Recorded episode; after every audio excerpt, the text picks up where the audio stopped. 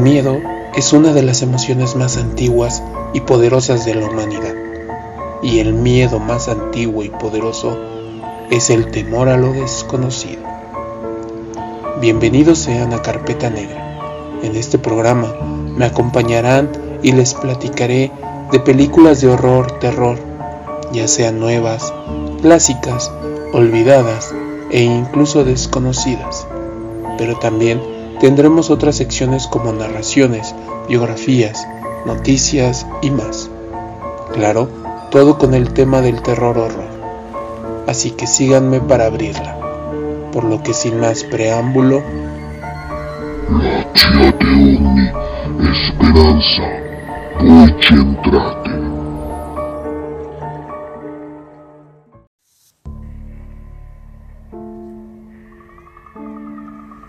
Hola carpeteros, bienvenidos a la carpeta negra. Yo soy Rick. Este episodio se estrena el 1 de octubre del 2021 y con ello inicia el octubre terrorífico, Spooky Octuber, Terror Octubre, Octeterror, Horror Octubre, etcétera, etcétera, etcétera. Pero ¿por qué octubre lo hemos nombrado como el mes del terror? Quizás sea parte de las tradiciones que con la globalización se extiende y al hacerlo por muchos países, pues genera que sean cada vez más universales. Por ende, el Halloween se ha expandido alrededor del globo y con ello se ha logrado que en muchos países se festeje al igual que en Estados Unidos, o por lo menos se intentaba. Pero poco a poco también en otros países, como suele ser con las tradiciones, el Halloween se ha modificado según los usos y costumbres de cada país incluso de cada región. En general, se considera como la noche de brujas, noche de muertos o noche de demonios. También es tradicional pedir dulces, golosinas, hacer travesuras, ya saben, el clásico trick or treat, además de disfrazarnos como nuestros monstruos favoritos, de asesinos o de otros iconos del cine de terror. También de contar cuentos de fantasmas o historias de terror. En sí, el origen del Halloween, como quizás lo han leído, es porque hace más de 2000 años los celtas tenían una celebración llamada Samhain, una fiesta pagana relacionada con el solsticio de invierno, en donde pues este pueblo tenía la idea de que el año terminaba el 31 de octubre. Esa noche se creía que aquella línea que separa al mundo de los vivos y de los muertos desaparecía y por lo tanto podían volver a la tierra. Después de las conquistas de muchos reinos, como sabemos, modifica las tradiciones y con esta pues no fue la excepción, pues los romanos resignificaron el Samhain y la convirtieron en la noche de todos los santos. Y pues a Estados Unidos llega porque hubo una gran hambruna en Irlanda por ahí del siglo XIX. Muchos inmigrantes de Irlanda llegan a Estados Unidos y la propia convivencia entre ambas culturas genera la tradición como la conocemos actualmente. Pero en otros países se ha modificado. Por ejemplo, en mi país, México, el verdadero festejo de muertos es el 2 de noviembre. Para ello, tenemos una película como mejor referencia, Coco, que cuenta cómo esta tradición es muy importante para los mexicanos, obviamente los vivos y los muertos. Al igual que en Chile que se celebra el primero de noviembre y también se acostumbra a visitar los panteones, y en Colombia se decoran las calles y comercios y tienen la costumbre también de disfrazarse. Por otro lado, en Canadá también piden golosinas de puerta en puerta. Sin embargo, no se disfrazan de seres terroríficos o muertos, más bien es como un carnaval de disfraces. Por último, en mi país favorito, Japón, desde hace al menos una década, esta celebración se ha vuelto muy popular en el país del lejano oriente. A principios de septiembre las tiendas y supermercados se llenan de productos con temática de Halloween, y a diferencia de otros países, sobre todo de Estados Unidos, en Japón la fiesta está enfocada en los jóvenes, y en los grandes parques de atracciones como Universal Studios o Disney Japón crean festivales con la misma temática. En algunos pueblos donde habitan familias norteamericanas acostumbran ir de casa en casa pidiendo dulces, al igual que en su país de origen, por lo que es más claro cómo Halloween y su llegada con octubre es una celebración que en casi todo el mundo pasa a ser el mes del terror, y en la carpeta negra no es la excepción. Así que este mes los programas tendrán un ligero cambio. En vez de solo una película, haremos la recomendación de tres películas. Una nueva, una clásica y una que puede ser incluso desconocida. Además de otras recomendaciones, tales como animes, videojuegos, cómics y hasta libros. Así que comencemos después de esta larga introducción. Comencemos con una película que es muy reciente. Maligno del 2021 dirigida por James Wan, sí, el mismo director de Insidious, Expediente Warren y Aquaman, nos cuenta la historia de Madison, una joven que sufre abusos de su pareja. Estando embarazada, tiene lo que se considera el último ataque de su novio, pues después de tener varios abortos, la chica intenta detener a la pareja violenta, pero en su camino se interpone un ser misterioso que termina asesinando al novio de Madison. Desde ahí, las cosas se ponen muy raras. Madison empieza a tener visiones casi reales de asesinatos que observa a detalle y que son realizados por ese mismo ser misterioso que se encargó del novio de Madison. Ella junto a su hermana y un par de policías que siguen estos casos tratarán de llegar al fondo de la conexión entre Madison y ese extraño ser. Estoy teniendo visiones.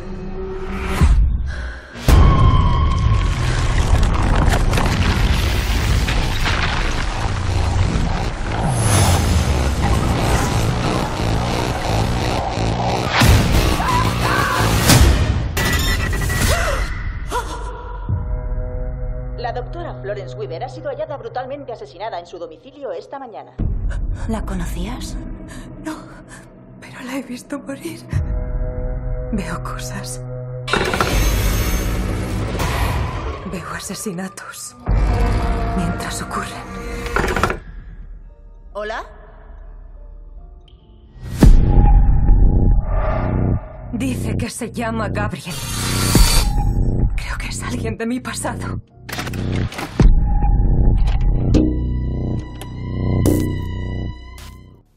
La película, como se puede esperar, es muy entretenida, tiene demasiados giros en la trama e incluso al comenzar pensarás en un género de terror, pero poco a poco la película se amplía en el vasto cine de este género. Realmente la historia tiene nuevos tintes sobre anteriores historias, es decir, al principio puede parecer predecible, pero va cambiando y eso genera que estés atento a la pantalla para saber qué sucederá. James Wan de nuevo genera una película de terror que será recordada. Quizás no sea la más terrorífica, pero sin duda es muy entretenida. La siguiente película de este episodio es un clásico. La bruja del pueblo ha sido quemada, no sin antes mandar maldiciones a los lugareños. Una muñeca y un amuleto serán el recuerdo de este acontecimiento.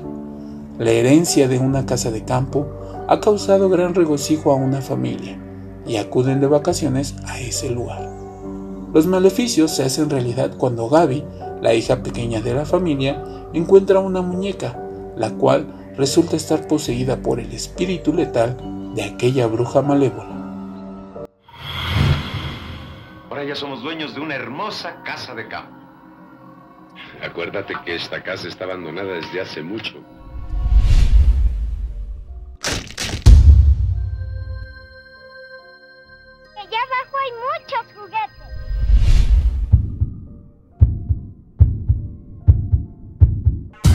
¿Quieres que te enseñe la muñeca que me encontré? ¿Sabes? Ella dice que mi mamá va a morir.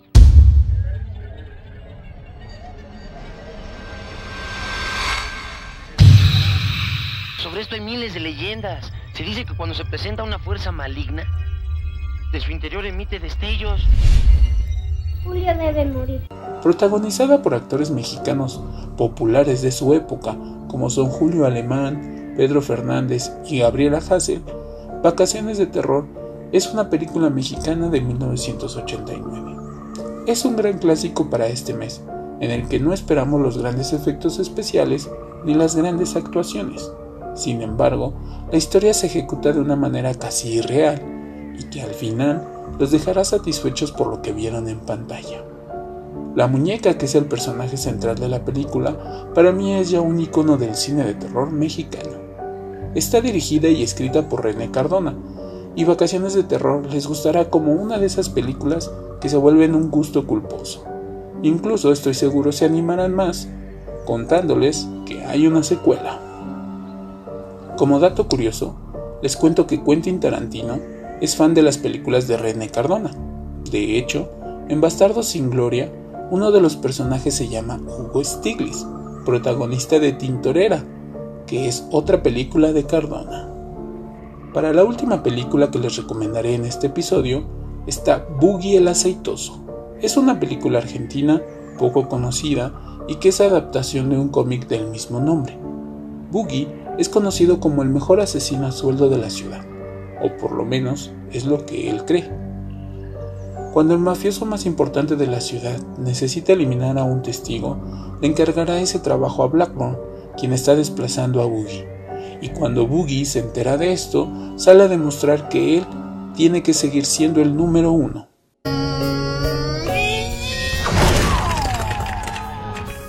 El karate cambió mi vida, Boogie. Antes te hubiera dado el auto sin problemas, pero ahora no.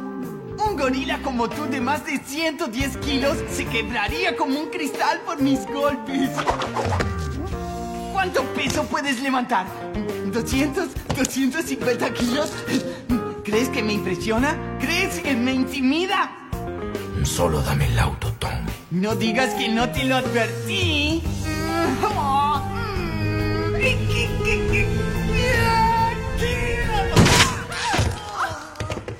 Hay retrógrados que no quieren admitir el progreso. Cuando se inventó la pólvora, se acabó el karate. De lejano 2009 es una animación original e irreverente que combina mujeres, alcohol, balas, humor áspero, fondos en 2D, elementos en 3D, pero lo más importante, un guion amargo pero muy inteligente. En la versión mexicana, los actores Jesús Ochoa y Susana Zabaleta doblaron la voz de Boogie y Marcia Frog, la niña que conmovió el corazoncito de este mercenario. La clasificación de la película es adecuada, pues los adolescentes tienen derecho a verla y reflexionar en torno a la violencia, la crueldad, lo injusto de la guerra. Reflexionar sobre eso que dice por ahí que el ser humano es violento por naturaleza, pero también es bueno. La película genera muchas reflexiones y es entretenida. A pesar de no ser específicamente de terror, se encontrarán violencia y sangre al por mayor. Ahora quiero recomendarles un libro que estoy seguro disfrutarán y los aterrará. Décadas de tranquilidad y lejanía, las viejas promesas de la infancia se convirtieron en una terrible pesadilla. Volviendo al lugar donde vivieron en su niñez y juventud, regresarán a Derry, enfrentando el pasado y finalmente deberán enterrar las amenazas que los hicieron sentir miedo durante su infancia. Saben que pueden morir, pero saben que a menos que esa cosa sea destruida para siempre, no conocerán la paz. Allí adentro había unos ojos amarillos, ese tipo de ojos que él siempre imaginaba, sin verlos nunca en la oscuridad del sótano. Es un animal, pensó, eso es todo, un animal, a lo mejor un gato que quedó atrapado. Hola, George. George parpadeó y volvió a mirar. Apenas daba crédito a lo que veía. Era algo sacado de un cuento, de una película, donde uno sabe que los animales hablan y bailan. Si hubiera tenido 10 años más, no habría creído lo que estaba viendo. Pero no tenía 16 años, sino 6. Una de las novelas más ambiciosas de Stephen King y que logró perfeccionar la clave del género de terror de una manera muy personal. Un libro extenso, pero la historia lo amerita, con temas sociales, raciales, de amistad, amor y un claro versus entre la niñez y la adultez. Todos sus elementos les dará esta lectura. En esta historia, Steven nos trae la historia de Derry, o mejor dicho, lo que vive en Derry, que comienza con siete niños que se ven predestinados a cruzarse en sus caminos. Bill, Ben, Richie, Beverly, Eddie, Stan y Mike. 27 años después, cuando habían dado por olvidado el horror que habían vivido cuando eran niños, una llamada telefónica reactivará esos horribles recuerdos. obligándolos a cumplir una promesa inquebrantable. Con saltos en el tiempo entre 1957 y 1985, con una narración en pasado y en tercera persona, y con un desarrollo de personajes muy interesante, encontraremos un contenido que además no es apto para menores de 16 años, y que en general tendrán un buen ritmo en la lectura. Tiene palabras comunes y narrativa que invita a la imaginación. It, el libro del payaso, les causará muchas pesadillas. Continuando con la carpeta negra, les voy a recomendar un anime de terror. High School of the Dead, o Escuela Preparatoria de los Muertos, es un anime basado en el manga homónimo, escrito por Daisuke Sato. En Japón, varios estudiantes de la escuela Fujimi y la enfermera escolar se unen para sobrevivir al apocalipsis de zombies. La historia sigue a Takashi Komuro, uno de los estudiantes que sobrevivió al brote inicial junto con algunos amigos que intentan mantenerse con vida mientras buscan a sus familiares. Este manga fue publicado desde el 2006 hasta el 2013, teniendo su estreno en anime alrededor del 2010, con un total de 12 episodios y un OVA.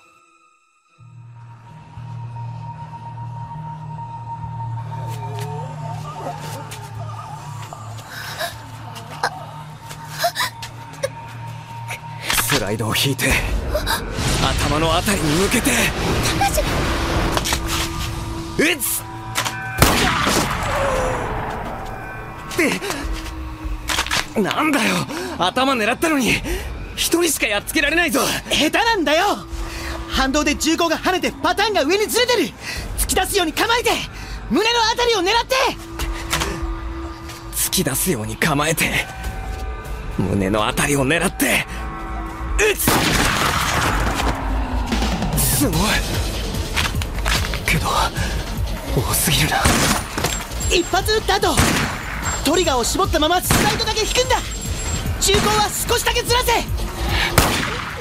El manga se encuentra inconcluso debido a que falleció su escritor, Daisuke Sato, el 22 de marzo del 2017.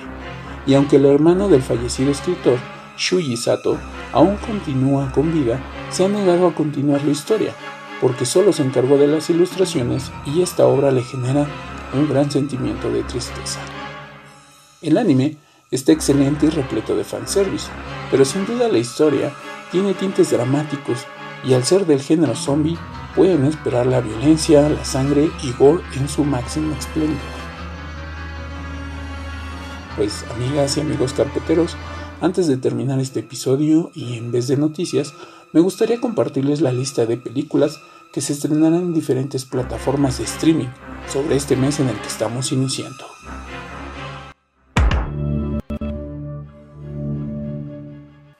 En Netflix podrán disfrutar de Halloween 4, el regreso de Malcolm Myers, el 1 de octubre. También Hay alguien en tu casa, se estrenará el 6 de octubre. Y la película Ma se estrenará el 7 de octubre.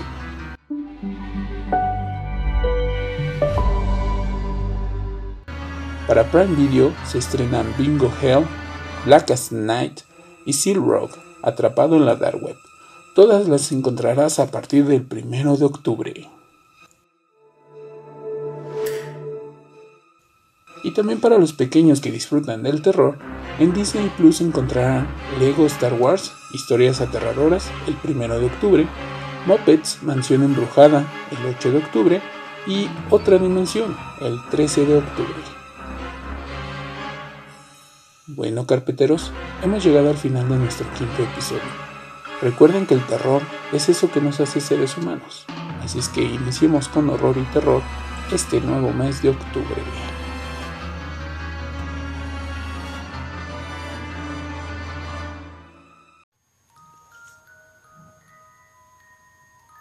Es momento de pedirles que se contacten con nosotros. En nuestras redes sociales encontrarán links valiosos e interesantes, además de los show notes del capítulo. Y para que nos encuentren, búsquenos en Instagram como Carpeta Negra 666, en Twitter arroba Carpeta Negra 1, en YouTube como Carpeta Negra Podcast, en Spotify, Anchor, Apple Podcast o cualquier plataforma de podcast nos encuentran como Carpeta Negra. Un último consejo. Siempre me preguntan que les recomiende una película que de verdad los asuste. Y la respuesta es que para que una película de terror, horror, etc.